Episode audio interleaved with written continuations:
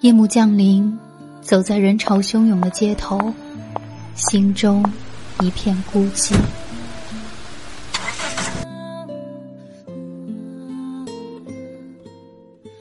这些年过去了，身边的人来了走，走了也没再来过。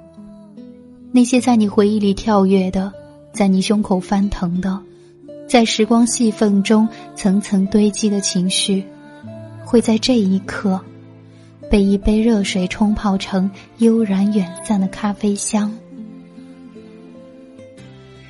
片刻即是宁静，陪伴最是长情。三百六十五夜睡前故事，每晚十一点，伴你入睡，一夜好眠。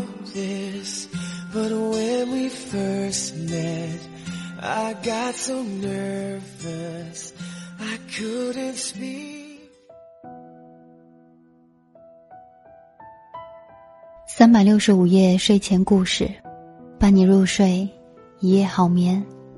这里是桑子电台，我是闫宁。我不知道在你们的微信里面是否曾经收到过一些朋友给你们转发的信息，说过节了要你给他发多少钱，一块钱代表什么，两块钱代表什么。在我的微信里面，倒很少收到这样的信息，因为发这一些信息的人早被我删掉了。但是在桑子二零一二这个微信里呢，有很多的听友，在逢年过节的时候都会群发这样的消息。我不知道正在收听节目的你们是不是也曾经发送过或者收到过这样子的信息。今天分享的这一篇文章，希望能够让你们有所感悟，来自出小鬼。谁的钱都沾着血汗，占人便宜别太理所当然。补充一句，其实这是一件至少让我觉得比较反感的事情，不知道你们怎么想？昨天一个读者给我讲了一件让他十分不爽的事，他曾跟一个大学同学关系比较好，因为他老家是一线城市，跑到二线城市读书，条件略好，生活费宽裕。而他的同学老家农村，条件一般，所以上学时候，但凡出去吃喝玩，全是他一个人在掏钱。当时他觉得没啥。毕业之后，两个人一直保持联系。刚好前几天去同学老家所在城市出差，同学听着异常兴奋，非要聚聚。于是同学带来了男朋友，各种寒暄，说他是北京土著大土豪，餐馆订的档次非常高，什么贵点什么。起初他很感动，一再谦让，不必这么夸张。吃完饭后该买单了，同学和她男朋友岿然不动，两人都气定神闲的看着他，他尴尬的说：“要不咱们买单走吧，天也不早了。”同学说：“好啊。”开始张罗服务员打包，完全没有起身买单的意思。眼见着他起身要去买单了，同学转身推搡了一下身边的男朋友：“要不你去买单吧。”这顿不便宜，还是我们请吧。高潮是这位男朋友拿出钱夹子，当着她的面打开，里面七零八乱，加起来不过百。讪讪的说：“要不我出去取个钱？”同学说：“那最近的农行在哪儿？是不是还有三个路口？不近啊。”这顿饭花了七百多，以她买单。她同学跟男朋友一抹嘴，带走打包菜告终。其实大家都工作了，三人一顿饭七百块钱，也不至于到了花了就要吃土的地步。只是我不明白，大学时候他就经常开玩笑问我要不要请他吃饭，可这都来他老家了，他为啥还要带上男朋友一起来蹭饭？老让别人买单，他自己不觉得丢人吗？幼稚，当然不会觉得。有一种人，不管你跟他出去多少回。他这辈子都不会向你展示一次掏钱包的动作，掏钱包太危险了，万一他假装让一下，你真让他付了可咋办？你觉得他是你朋友，人家觉得你只是一台行走的 ATM 机呀。真朋友都唯恐你吃亏，唯友谊才不遗余力的算计你。以前做记者的时候，采访过一个人到中年的民营企业家，当时同为北漂，老家却同在山东，于是机缘巧合的成了多年老友。他从收废品起家，人生一波三折，后来办厂子、搞投资，目前几个亿的身家。年前回家碰在一起，咖啡馆坐着唠了会儿嗑。我说：“韩老板大过年的也没去参加一下同学聚会什么的呀？”他摇摇头笑说：“戒了。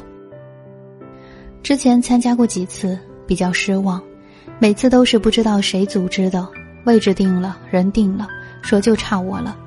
我当差我什么呢？原来是差我去付钱啊！一桌同学都用一种‘你有钱就应该你买单’的眼光看着我。我是有俩钱，但我不是冤大头啊。”花钱可以，得让我心甘情愿。我有钱，我也不欠他们任何人的。除此之外，谁家孩子病了，立马找我要钱；谁家装修房子手头紧，也得问我要钱；谁家外甥找不到工作，还得找我落实。哪一件敢推辞或者办的不称心，就立马背地里给我扣上个为富不仁的帽子，再也不敢去了。通常，loser 的逻辑就是这么操蛋，混在底层，懒得跟个柿子一样，赚不到钱全赖这个社会不公。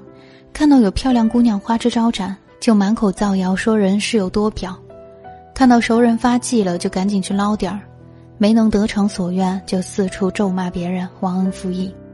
只要他自己过得不好，那全世界都要对他饱含亏欠。微信群时代，群内冷不丁就要发红包抢红包，本来是大家折腾点小钱图一个热闹，但却能从中看出每类人的品性和心态。这些人可以分成三类：一是经常主动发红包，数额大小随机，不太计较，发完就撤，图一热闹；第二种是有发有抢，不发不抢，抢到谢谢老板，没抢到自个儿发一个乐一乐。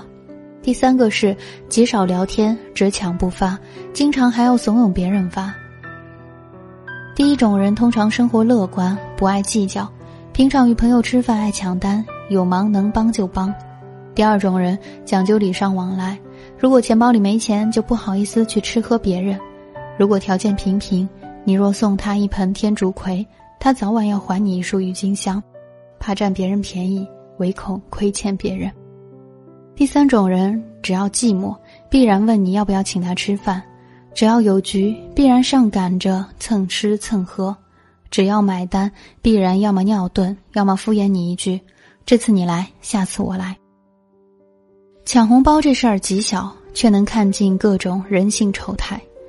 就事件本身来说，就是一群人图个热闹，没人会计较谁多谁少，谁也不指望这点钱建功立业、富甲一方。但这件事情的本质却十分有意思，抢是索取，发是给予，人的品性如何，只需要看看他在给予时的表现就够了。那些从来只抢不发，还得怂恿谁谁谁发的人，不是情商太低，而是品性自私。朋友跟你在一起，如果每次都愿意抢着买单，不是因为他有钱烧坏了脑子，更不是在那装逼炫富，而是真心把你当成了自己人。你只看到他在你这儿事事担当，你却看不到他为了几百块钱的利益空间，在客户那里几进几出，反反复复。你只看到他西装革履，人前光鲜，你却看不到他一个人站在楼顶吹冷风的时候有多绝望。没有谁的钱不沾着血汗，没人帮你帮的非得那么理所当然。雁有飞落平沙苦，人有虎落平阳时。人人都有需要别人帮一把的时候，向别人伸手不一定丢脸，但是即便你做不到心怀感激，至少要做到要皮要脸。人家有钱那是人家苦难自当，尝尽世事无常；你穷苦不堪，是因为你要么不够努力，要么没有脑子。朋友之间的一落千丈，最伤人不过是我欲竭力相助，你却你穷你有理。你弱你正义，人与人之间最大的鸿沟不是金钱差距，而是生活态度与处事方式的差距。你可以爱钱，但你不能通过张嘴等位去实现。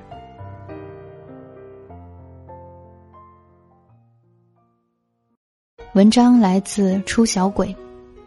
其实我们都有过一段特别穷的日子，在我们刚毕业的时候，一帮大学同学在杭州，我们每个礼拜都要聚一次，但我们每次聚会都是 A A 的，因为知道每个人的生活都不容易，毕竟刚毕业，工资也就那么一点。那个时候，除非谁谁发了奖金，或者我当时拿到写剧本的稿酬。就会请大家吃一顿饭，但更多的时候，我们的聚会都是 A A 的。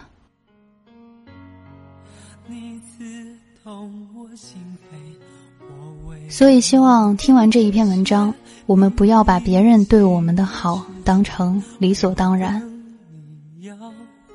因为谁的钱不是带着自己的心血呢？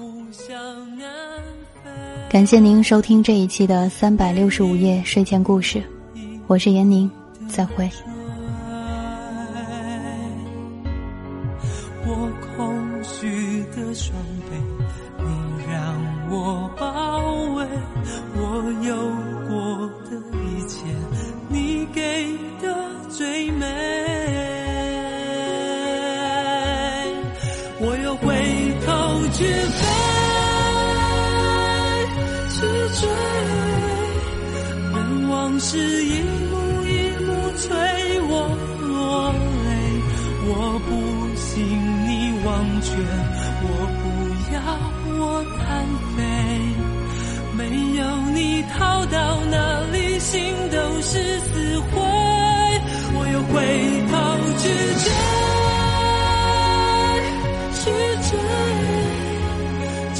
让我醉到最后只剩冰雪。天都为我伤悲，冷的爱快枯萎，任漫天风雪风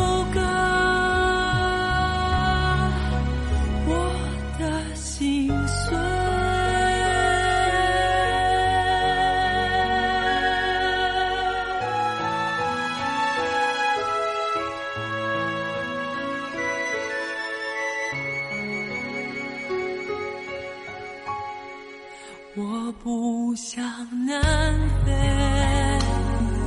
泪一滴一滴的坠。我空虚的双臂，你让我包围。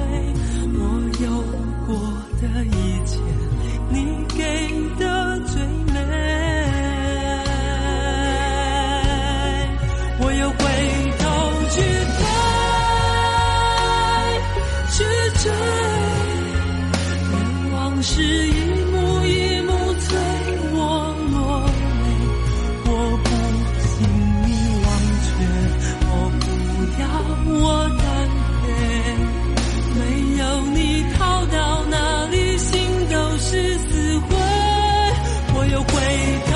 去追，去追，就算我醉到最后只剩冰雪，天都为我。伤悲，冷的爱快枯萎，任漫天风雪。